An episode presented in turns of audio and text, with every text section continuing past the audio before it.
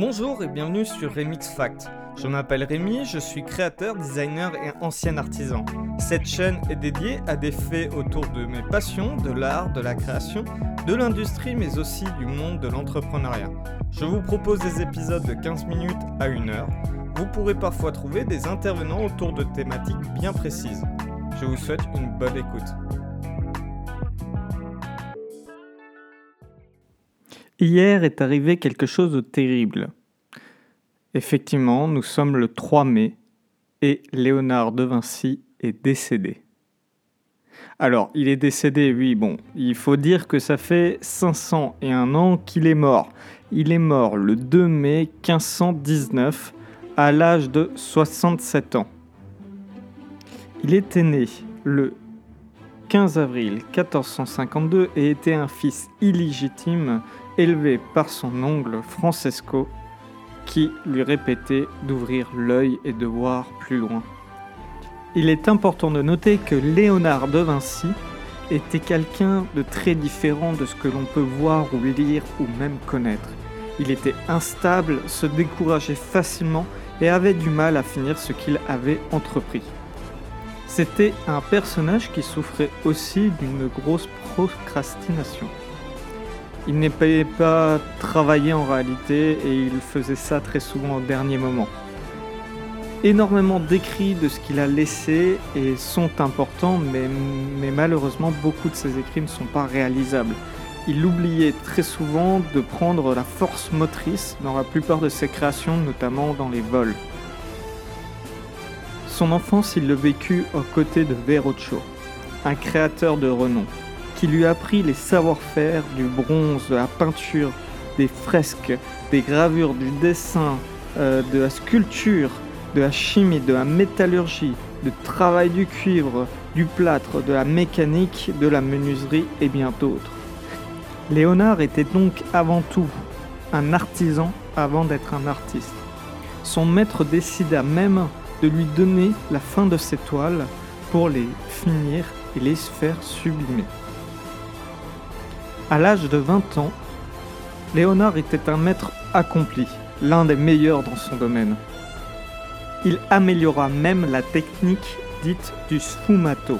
Cette technique consiste à mettre une goutte de peinture dans un seau d'eau et de recouvrir une toile de superposition de couches jusqu'à obtenir sa couleur finale. C'est ainsi que la Joconde a été créée. C'est cette superposition de couches par des dizaines, voire des centaines d'heures de travail qui a permis de réaliser cette magnifique œuvre qui fut l'une des plus belles au monde. Cette technique qui a amélioré Léonard de Vinci peut ainsi expliquer la complexité de cette toile, puisque quand on le passe au rayon X, on remarque que la peinture est d'une finesse quasiment inégalée. Ingénieur de renom mais aussi architecte, il euh, aida à la construction d'une église et notamment à sa rénovation, l'église octogone de Florence, pour y mettre un soubassement en 1478 sans qu'elle s'effondre. Mais durant sa vie, il fut accusé avec trois hommes de sodomie et fut emprisonné pendant deux mois le temps de l'enquête. Mais Laurent de Médicis décida de l'aider et on suppose que cet enfermement et cette accusation étaient dus à une jalousie due à son talent. Après ceci, Léonard de Vinci créa et inventa de multitudes de pièces, et notamment le cheval de bronze, qui fut peut-être la plus grande création de Léonard, mais qui ne fut jamais accomplie.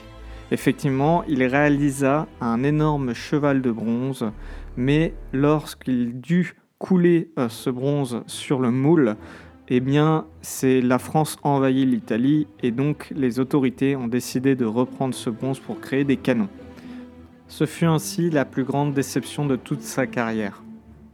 À 26 ans, il quitta son maître et décida d'inventer des machines de guerre et, et pour le théâtre pour sublimer les pièces. Il était en concurrence et détestait Michel-Ange. Il était souvent appelé avec l'autre créateur pour proposer de nouvelles pièces, de nouvelles peintures, et il proposait toujours un nouveau regard et quelque chose de différent de Michel-Ange. Il était régulièrement appelé pour faire des contrats contre cet autre créateur, notamment la chapelle Sixtine, mais il ne gagna pas le contrat et c'est Michel-Ange qui finit par peindre toute la chapelle. Il passa sa vie à créer de multitudes d'œuvres, de multitudes peintures, créations, sculptures ou même armes et avait réalisé un business gigantesque autour de cela et créé une réelle industrie. Si bien que s'il avait dû peindre toutes les peintures qui lui avaient été commandées, cela lui aurait pris plusieurs centaines d'années. Il dut laisser cependant son honneur de côté, puisqu'il eut une commande, une fameuse commande à la fin de sa carrière, où il dut peindre la bataille d'Anghia avec Michel-Ange. À côté de ça, il continua durant toute sa vie de fabriquer des armes, et notamment fut l'inventeur de certaines arquebuses et de balistes pour Florence. En 1499, il était ingénieur et architecte pour la ville de Venise et créa des scaphandres pour défendre la ville contre une potentielle invasion des Turcs jusqu'en 1516. Durant cette période et jusqu'à la fin de sa vie, il décida de réaliser des études d'anatomie et ne fut jamais attrapé pour avoir disséqué des corps. Il fut même embauché par des écoles pour réaliser son travail et pouvoir disséquer des corps sans être inquiété par la police. C'est à ce moment-là qu'il réalisa notamment l'homme de Vitruve, qui est le corps parfait aux dimensions parfaites d'après Léonard de Vinci, et permit ainsi, en dessinant ses corps, de faire des grandes avancées dans la médecine. Il commence aussi à rédiger un traité euh, sur l'anatomie, mais ne le finit jamais. Un an plus tard, il créa le codex autour des oiseaux et de l'aviation, et durant cette période, il créa de multitudes d'œuvres qui ne volèrent pas et ne voleront jamais. Pourtant, il réussit à créer un deltaplane qui vola jusqu'à la fin de sa vie. En 1516, François Ier attaqua l'Italie et Léonard décida de passer la fin de sa vie en France jusqu'en 1519, où il décéda. Il finit sa vie paralysé touché par une maladie très grave. Léonard de Vinci était au final quelqu'un d'extrêmement complexe, en avance sur son temps et pourtant il avait très peur de lui-même et très peur de ses propres créations.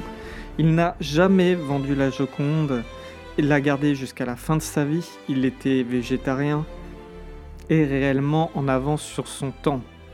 Son histoire fascine pourtant toujours autant les gens. Ayant laissé derrière lui une multitude d'écrits et notamment le codex, beaucoup de ses créations resteront et restent un mystère. J'ai voulu vous raconter son histoire car je fais partie de ces personnes qui sont fascinées par les écrits et les découvertes de Léonard de Vinci. Si vous voulez en savoir plus, n'hésitez pas à faire vos propres recherches. Énormément d'écrits traînent sur Internet, des vidéos et beaucoup de films ont été réalisés sur ce créateur que tout le monde connaît dans le monde. Personne n'est passé à côté de cette personne. Voilà une brève histoire sur ce créateur. Si vous avez des questions ou si vous voulez nous faire part d'autres personnes que, sur lesquelles je peux traiter ou d'autres créations, n'hésitez pas à laisser des commentaires ou à partager pour faire découvrir euh, ce podcast. Merci encore, j'espère qu'il vous aura plu et retrouvez-nous tous les dimanches à midi. Merci.